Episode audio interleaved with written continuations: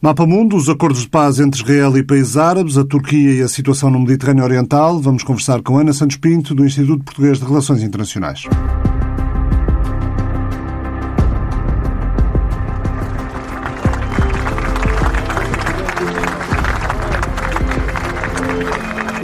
A assinatura destes acordos prova que as nações da região se estão a libertar das abordagens falhadas no passado. Esta assinatura começa uma nova era e haverá outros países que, muito, muito em breve, vão seguir o exemplo destes grandes líderes.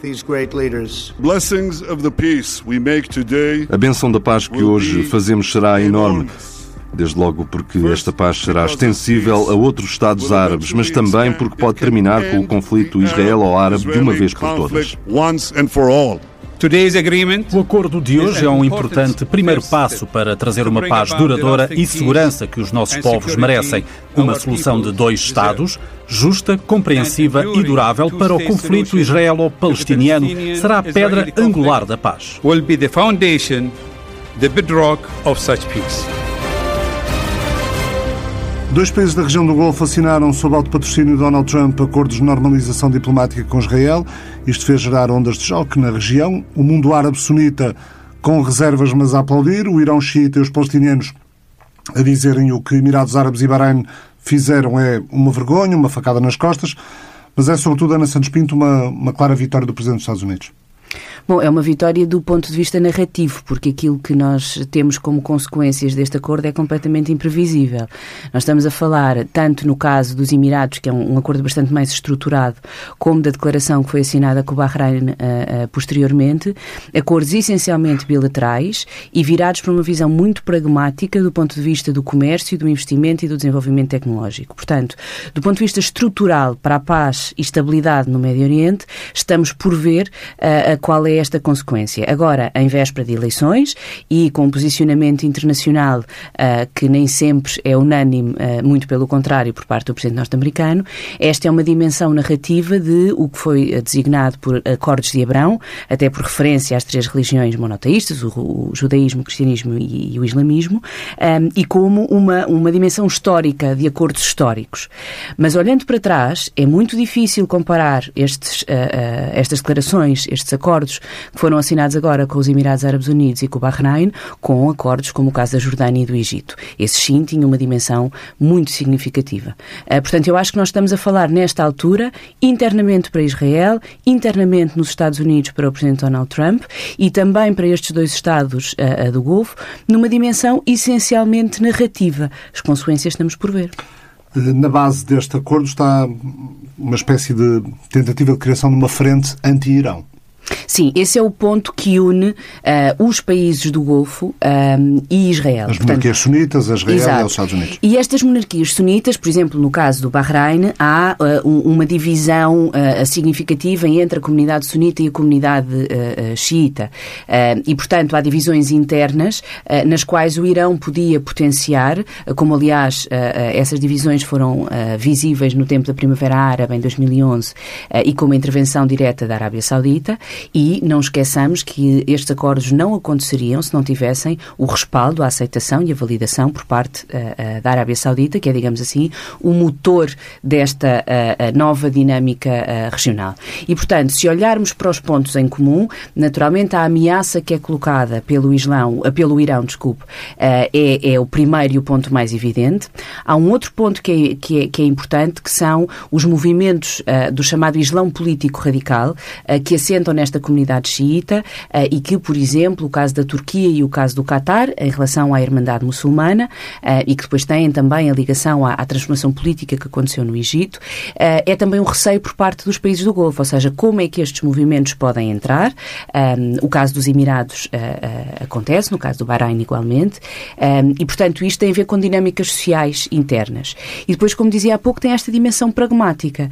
O Médio Oriente é a única exceção, do ponto de vista do sistema internacional, internacional do mundo em termos de ausência de integração regional, integração do ponto de vista económico. É necessário estabelecer relações económicas entre os vizinhos para ganhar uma dinâmica no mundo que é cada vez mais regionalizado uh, e com estas uh, criações do ponto de vista do desenvolvimento tecnológico, do investimento, das trocas comerciais, daí o simbolismo uh, da viagem dos Emirates entre Israel e os Emirados, exatamente, que passou por espaço aéreo da Arábia exatamente. Saudita, não é? E, portanto, tem essa validação. A Arábia Saudita autorizou a passagem pelo seu espaço aéreo de aviões israelitas Exato, porque, porque, porque aí tanto a, a, a forma como os acordos foram, foram alcançados, como esta dimensão simbólica, é a demonstração que existe, digamos assim, um patrocínio por parte da Arábia Saudita, que tem também um processo de transformação interna, agora com o, o, novo príncipe herdeiro, de uma forma que é muito diferente daquilo que estamos habituados a ver.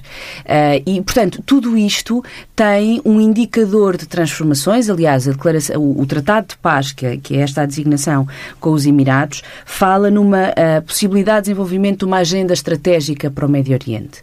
E essa agenda estratégica baseia-se essencialmente no comércio, no investimento, nas relações de turismo uh, e depois, naturalmente, na dimensão uh, diplomática e da estabilidade regional.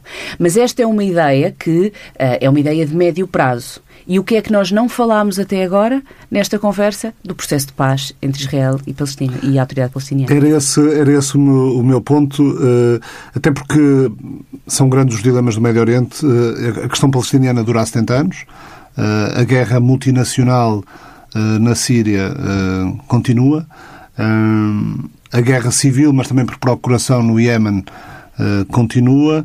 Uh, e só estes três pontos são, são pontos que fazem pensar que este acordo é quase um acordozinho porque se formos ver as, bem as coisas, nem os Emirados Árabes nem o Bahrein alguma vez estiveram em guerra com Israel. Exato.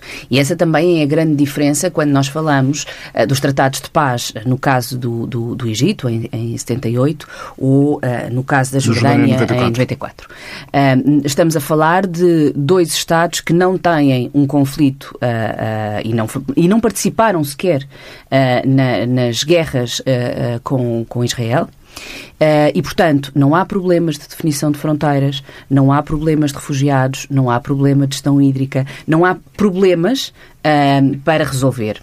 E, e, a questão do, do processo de paz israelo-palestiniano parece-me ser a principal consequência destes acordos. Estes são acordos bilaterais que optaram de uma forma muito pragmática e evidente por deixar tudo o que é processo de paz israelo-palestiniano fora. Portanto, aquilo que, que, que é uh, referido, mais uma vez, uh, no Tratado de Paz uh, com, com os Emirados, e chama-se Tratado de Paz, porque há outros exemplos históricos, também para ganhar relevância quando comparado, por exemplo, com, com o Tratado de Paz de, da Jordânia ou, ou do Egito. Uh, a única referência é uma, uma solução justa, abrangente, uh, realista, uh, que corresponde às ambições legítimas de ambas as partes e, portanto, é uma linguagem muito neutra, digamos assim, e que não faz qualquer referência àquilo que são as dinâmicas do processo, porque nem os Emirados nem o Bahrein querem ser atores do processo israelo-palestiniano, Aliás, há uma hostilidade muito evidente dos Estados do Golfo e dos Emirados em particular em relação à, à comunidade palestiniana. Um, o que é que para mim me parece o, o grande derrotado uh, neste, nestes acordos uh, e, e, se lermos a declaração uh, geral, que é aquela declaração de enquadramento a que chamam os tais acordos de Abrão, um, que há, há, um comentador da Atlântica que lhe chamava uma espécie de música do John Lennon, portanto tem todos aqueles princípios gerais da paz, da cultura para a paz, da interculturalidade e do diálogo interreligioso. o grande derrotado para mim é de facto a solução dos Estados porque o que nós estamos a discutir nesta altura apesar de, do ponto de vista diplomático, a narrativa se manter nesta solução uh, de dois Estados, e é difícil a atores internacionais, uh, uh, do ponto de vista geral, seja no caso europeu, seja mesmo no, no, no, mundo árabe e nos Estados Unidos, retroceder de uma forma direta e evidente nesta solução de dois Estados. A verdade é que o que hoje estamos a discutir é o modelo de um Estado e o modelo de direitos atribuídos à comunidade palestiniana quando falamos de um Estado. Um, e também a questão da anexação dos territórios no Vale do Jordão, que foi um dos capítulos, digamos assim, da campanha eleitoral de, de Netanyahu, que criou alguns problemas. Prometeu no... anexar 30% do território da Cisjordânia com efeito a partir de 1 de julho. Porquê? Porque tinha o respaldo uh, uh, do plano uh, que foi assinado um, sobre a chancela da administração Trump um, e a verdade é que esse processo de, de, de início da anexação tem a referência no caso dos acordos dos Emirados, com, com, com, do Tratado de Paz com os Emirados, em como isso não vai acontecer também o congelamento dos colonatos estava com. Não vai acontecer, mas fica suspenso, fica suspenso por um certo período de tempo, mas Netanyahu assumiu que não era indefinitivo e que Israel não desistia da anexação dessa Mas isso também acontecia porque antes da assinatura do acordo e mesmo antes do período de negociação do acordo com os Emirados, não havia luz verde por parte da administração uh, norte-americana de uma anexar. forma direta para avançar com essa anexação. Aliás, mesmo dentro do governo de, de, de coligação, uh, essa dimensão da anexação, o formato e o timing não era consensualizado.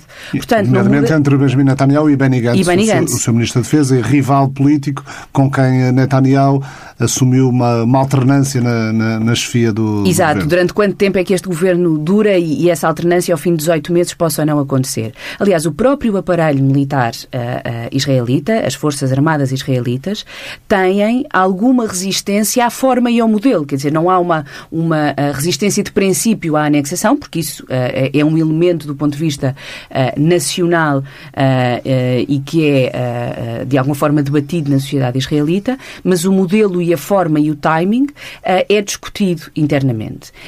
E esta dimensão interna é muito importante no caso de Israel. Israel tem uma crise socioeconómica bastante complicada para resolver, a par daquilo que está a acontecer em termos de resposta à pandemia, o regresso ao confinamento, que, como acontece nas outras sociedades, tem impactos socioeconómicos.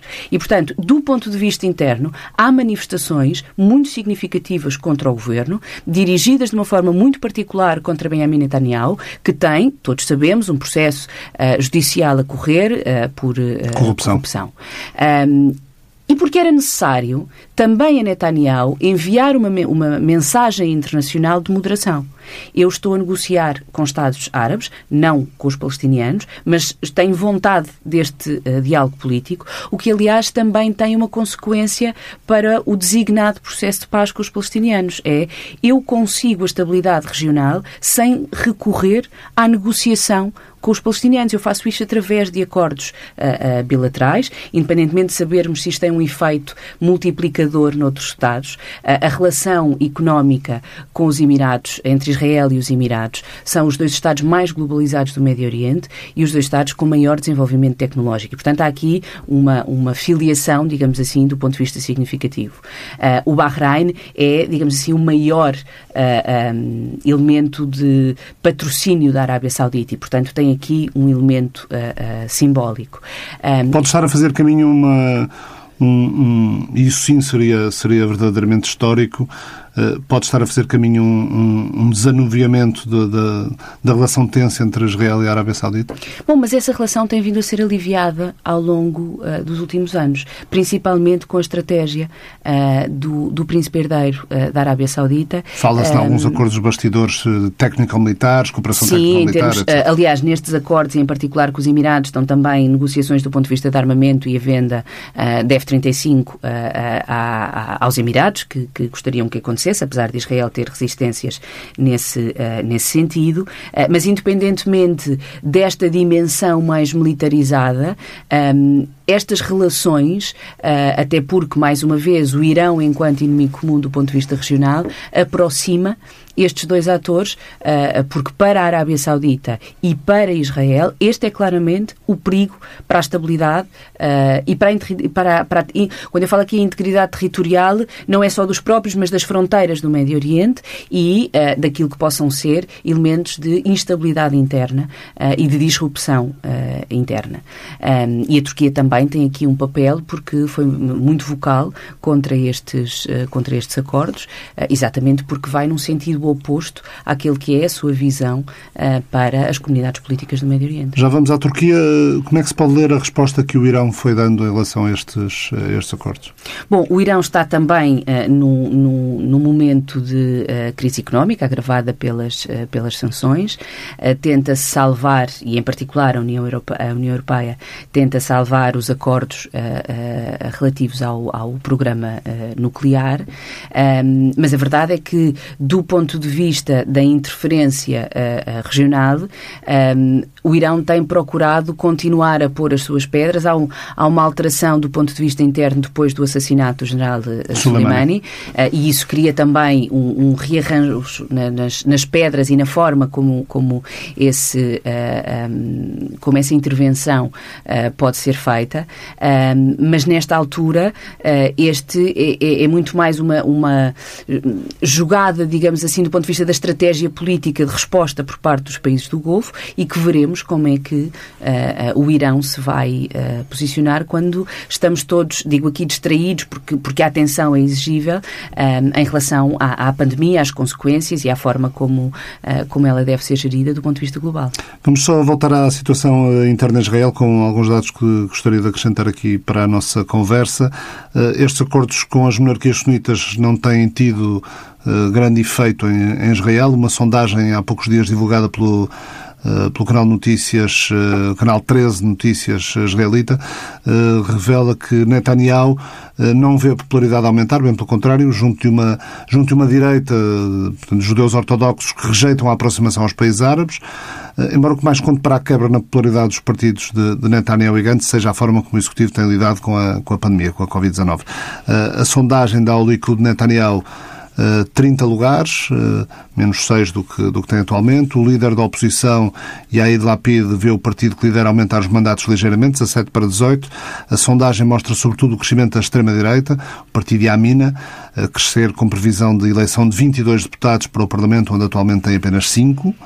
Já se fala em eleições antecipadas, tendo em conta as divergências entre os, entre os rivais que prometeram, como, como já disse, ou se comprometeram a uma alternância de poder. Creio que estava previsto uh, Netanyahu, uh, Benny Gantz assumir o poder em novembro do próximo ano. Um ano e meio depois das eleições. Novembro do próximo ano portanto, Benny Gantz da Aliança Azul-Branca, que também está em queda nas sondagens, pode ter apenas oito mandatos contra os 14 que tem atualmente, ou seja, ambos os partidos perdem claramente para, para a extrema-direita, para o Yamina. Uh, portanto, que, como, é, como, é, que se pode olhar para este, para este quadro em Israel? Bom, há aqui uma particularidade do, do sistema político israelita uh, que uh, diz respeito à quase inevitabilidade de governos de coligação e de negociação com parceiros que têm lugares, ou um número de lugares no Parlamento que nem sempre corresponde às suas bases de apoio uh, do, do, do, ponto de vista uh, uh, de eleitores. ou seja, os pequenos partidos são sempre sobrevalorizados nesta dimensão. O que é que nós vemos aqui? Nós temos três anos de crise política em Israel. Era praticamente inevitável que esta coligação acontecesse e a forma como ela foi construída revela exatamente isso. Era uma ausência de opções clara. Agora, a resposta do governo em relação à pandemia e e, a forma como os números têm afetado, e quando eu digo aqui números, não é só do ponto de vista uh, das vítimas, uh, mas essencialmente do ponto de vista socioeconómico, que aliás só agrava uma tendência uh, anterior, leva a que a procura de alternativa seja uma alternativa mais radical do ponto de vista do discurso. e aqui também temos uma, um, um dado importante que é a transformação do ponto de vista demográfico de Israel, em que as comunidades ultra-ortodoxas ortodoxas têm um crescimento populacional muito significativo um, e, portanto, também se transferem, digamos assim, os votos e a, e a dimensão eleitoral para os partidos uh, da, à direita do Likud. Um, e, e, deste ponto de vista, isto aumenta também a instabilidade interna em, em Israel uh, e altera também aquilo que são as exigências e as expectativas da população. Há uma população que tem grande dificuldade no acesso à habitação, que tem grande dificuldade com o mercado liberal e com a estabilidade do ponto de vista laboral. Um, isto são tendências que têm vindo a ser uh, agravadas. E depois há a, a dificuldade de resposta dos serviços públicos em matéria de saúde. Portanto, internamente, internamente a estrutura do Estado tem hoje um desafio muito significativo que, uh, na resposta às necessidades da comunidade política israelita, ultrapassa qualquer prioridade que possa ser atribuída ao processo de paz israelo-palestiniano. O Sultanato de Oman tem há um par de anos contactos secretos com Israel. Em 2018 recebeu a visita de Benjamin Netanyahu. Eh, também via Estados Unidos, eh, até porque Mike Pompeo esteve em Khartoum recentemente, pode estar eh, igualmente em marcha uma aproximação ocidental ao Sudão. Omar al-Bashir foi deposto, está para ser julgado hoje, precisamente, embora o julgamento tenha, tenha vindo a ser adiado por várias vezes. O Sudão quer ser tido como, como parceiro confiável pela comunidade internacional, sair da lista americana dos países associados ao terrorismo. Eh, em fevereiro, Netanyahu eh, reuniu-se com o chefe de governo sudanês no Uganda e ficou acordado o início de uma cooperação que pode conduzir à normalização dos laços entre, entre os países. Ou seja, Ana, há uma, há uma aproximação regional de vários países que, eh, que é positiva pelo desanuviamento, mas que também, por outro lado, cria divisões entre os países árabes por causa do apoio aos palestinianos. Sim, aliás, um, um, um ponto que é importante é a diferença na uh, reação da Liga Árabe.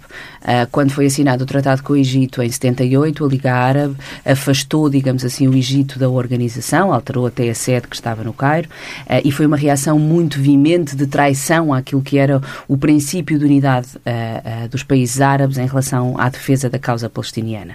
Hoje, a reação da Liga Árabe é os Estados são soberanos nas suas decisões de política externa e de assinar acordos bilaterais com quem entendam. E, portanto, isto é uma alteração significativa. Mais uma vez, eu creio que a dimensão económica, uh, o potencial do ponto de vista tecnológico e de investimento que Israel representa, a dimensão do mercado e da aproximação de relações em países uh, que têm esta expectativa, digamos assim, de desenvolvimento uh, económico e, e de trocas comerciais, fala muito mais alto do que a causa de um conflito que ninguém tem solução para resolver. E, portanto, como a realidade se vai instalando no terreno de uma forma mais ou menos acomodada, aquilo uh, que se salienta é uma visão muito pragmática, aliás, transacional, conforme defendido pela administração Trump, um, ehm, e que visa promover relações bilaterais e, através disto, criar um novo quadro de relações não assente na agenda do conflito que marcou o Médio Oriente durante os últimos 60 anos, mas sim naquilo que é a dinâmica do ponto de vista da economia um, e das transações uh, comerciais e do investimento e do desenvolvimento uh, de, de, relações entre empresas, porque nós temos aqui atores privados a par das estruturas do Estado. Este, uh, a fazer fé, por exemplo, no acordo com, com os Emirados Árabes, no tratado com os Emirados Árabes,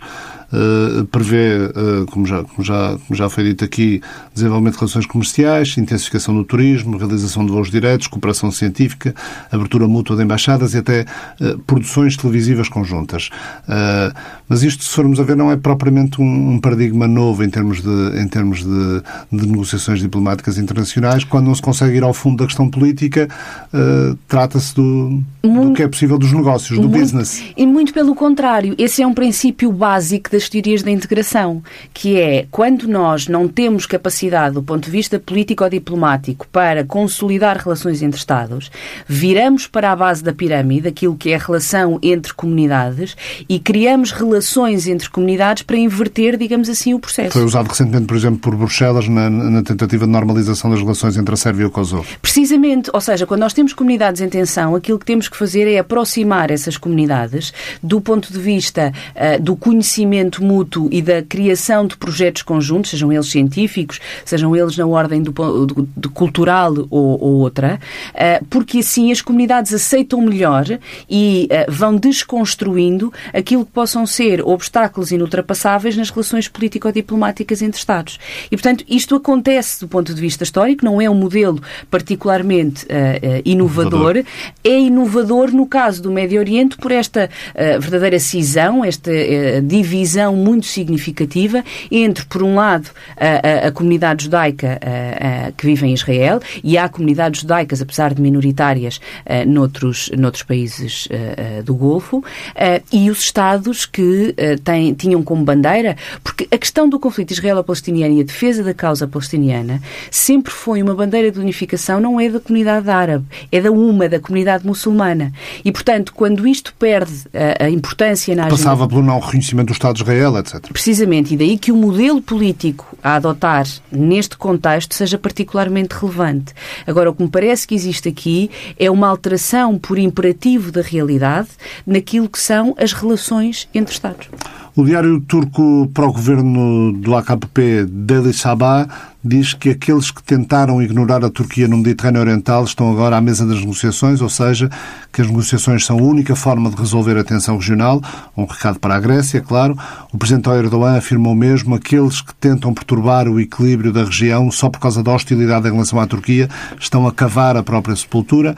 Hum, é histórica a profunda rivalidade entre, entre estes dois países da NATO, entre dois países da Aliança Atlântica, Turquia e Grécia, mas que está a conhecer nesta altura um, um ponto crítico ou na, ou na tua opinião é mais, é mais retórica? Eu, não, eu tenho receio que, que, que possa ultrapassar os limites da retórica por acidente. Uh, porque este é sempre um elemento que nós devemos ter, é aquilo que nós chamamos as escaladas acidentais.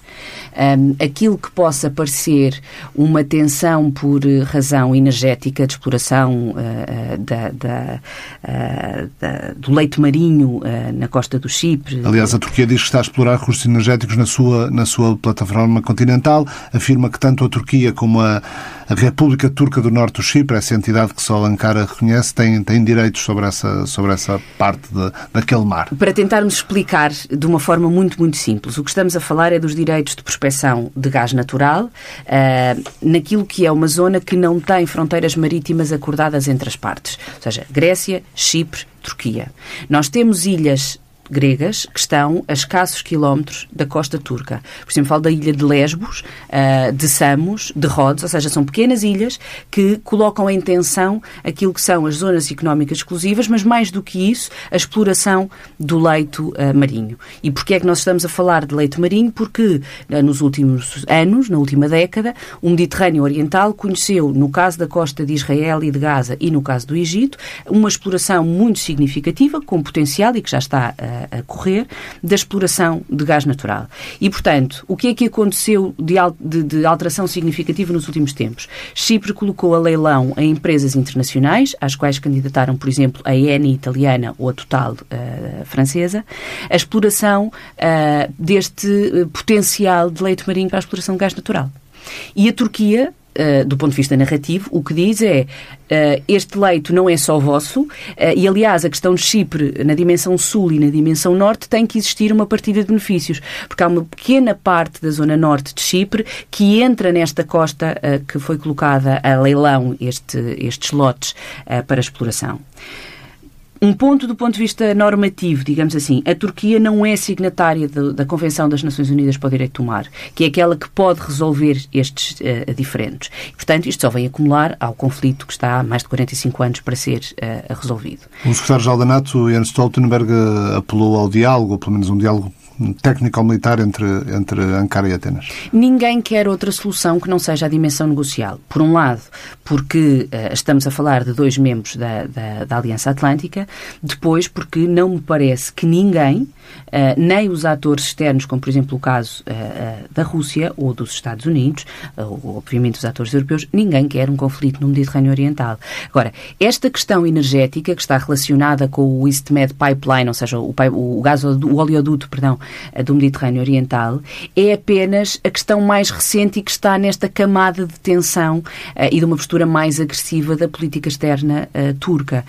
Isto não pode deixar de ser relacionado com o conflito na Líbia, com o conflito na Síria, com a forma como a Turquia se posiciona em relação, porque é um desafio à diplomacia europeia. Os Estados Unidos não têm comentado esta questão, têm deixado à diplomacia europeia. Aliás, admite-se que o Conselho Europeu, agora do dia 24 e 25, vá debater esta esta questão. Aliás, a, a Presidente da Comissão, Ursula von der Leyen, falou na, na, nessa, nessa maior assertividade da Turquia em termos de política externa no, no discurso do Estado da União a semana passada. Sim, e até porque há um princípio de solidariedade interna e, e os membros da União Europeia são a Grécia e Chipre, portanto, não me parece plausível que a União Europeia eh, tome uma posição diferente daquela que seja o apoio diplomático à Grécia e Chipre, e todos querem sentar à mesa. Qual é o diferente? A Turquia diz que não se senta à Grécia Eh, se não se senta à mesa com, com, com a Grécia uh, com pré-condições.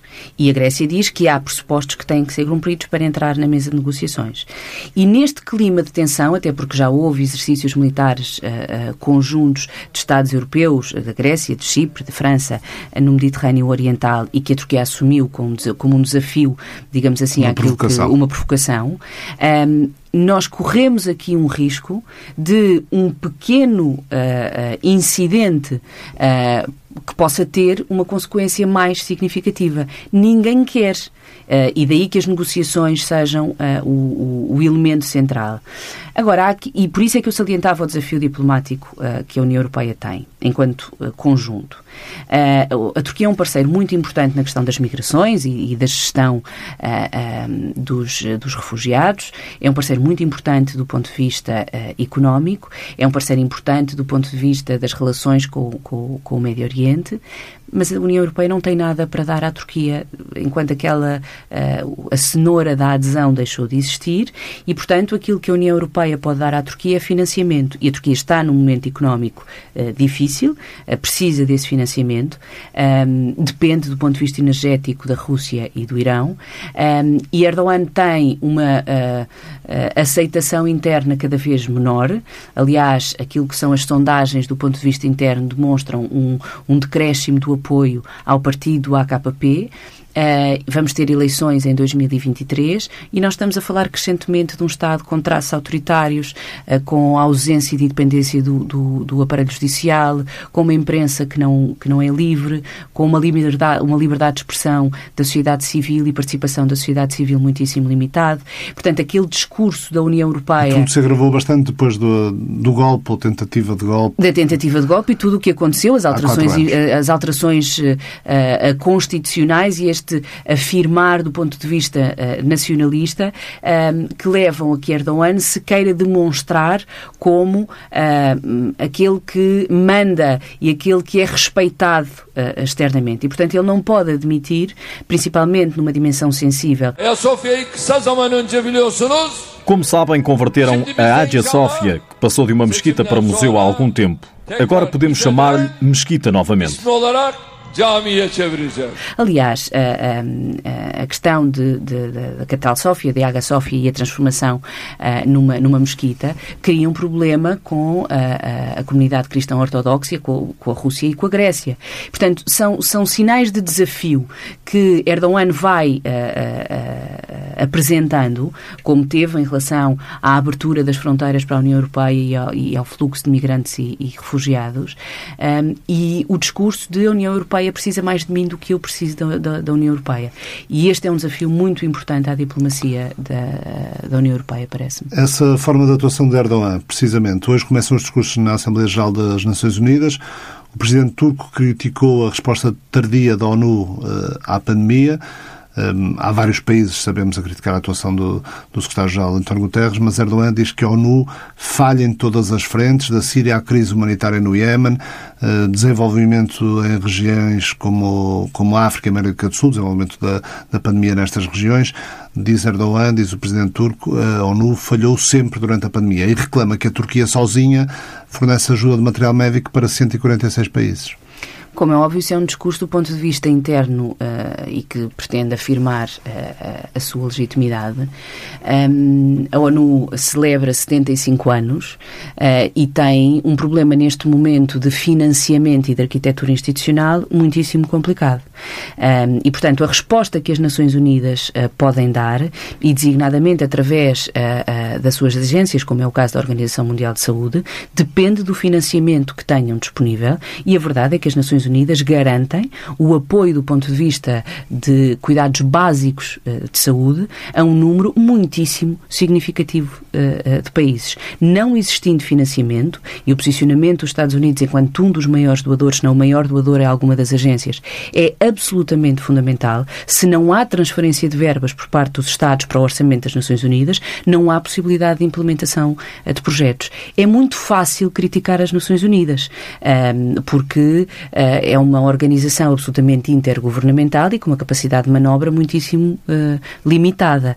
Um, agora, quando os Estados não dão esse respaldo e criticam e não transferem o financiamento e não permitem o desenvolvimento uh, de projetos, ainda ontem o, o diretor da OMS pedia 15 mil milhões de dólares para a vacinação contra o Covid, para além daquilo que são uh, o plano de vacinação garantido pela OMS, que vai muito para além do do Covid, estamos a falar de doenças que estão erradicadas em países uh, desenvolvidos e que não estão erradicadas em países em desenvolvimento e que precisam deste apoio. Agora, esse é claramente um discurso interno de Erdogan que diz eu sou capaz de garantir isto e um gigante do ponto de vista multilateral não tem capacidade de eficácia, como é o caso das Nações Unidas. Não Já... me parece uma boa forma de celebrar os 75 anos das Nações Unidas. Já que estamos a falar da ONU, o, o apelo global ao cessar-fogo em todos os conflitos do mundo feito por António Guterres faz amanhã seis meses. Não foi propriamente um sucesso retumbante, mas tem conhecido alguns êxitos pontuais, digamos assim. Leste da Ucrânia, uh, no fim, ou pelo menos aparentemente no fim, ou da diminuição considerável do massacre das, das forças de Myanmar sobre a, sobre a população rohingya, uh, Israel e o Hamas, que têm, têm estado bastante contidos. Isto podem ser sucessos face a esse apelo, ou estes apelos são mais eu acho que estes apelos são muito mais cartas de intenções uh, e, e, aquilo, por exemplo, as Nações Unidas uh, com a Líbia têm um problema grave do ponto de vista da mediação. Uh, eu não sei se há uma redução significativa dos conflitos, eu acho que há uma atenção menor que nós prestamos aos conflitos. Aqueles que têm já uma tendência de, de, de decréscimo de intensidade foram consolidados com este, com este processo que fomos conhecendo com, com a pandemia, mas a verdade é que nós estamos a olhar menos para estas questões, a prestar menos atenção do ponto de vista internacional uh, e, e, a conflitualidade poderá uh, reacender-se assim que os Estados prevejam e as comunidades prevejam que essa uh, nova dinâmica possa ir ao encontro dos seus interesses. Portanto, eu não acho que haja uma diminuição significativa da conflitualidade a bem da paz e da estabilidade.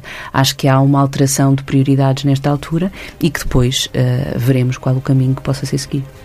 Muito obrigado, Ana Santos Pinto. O Mapa Mundo, parceria da TSF com o Instituto Português de Relações Internacionais, regressa na próxima semana. O Mapa Mundo é uma parceria da TSF com o Instituto Português de Relações Internacionais.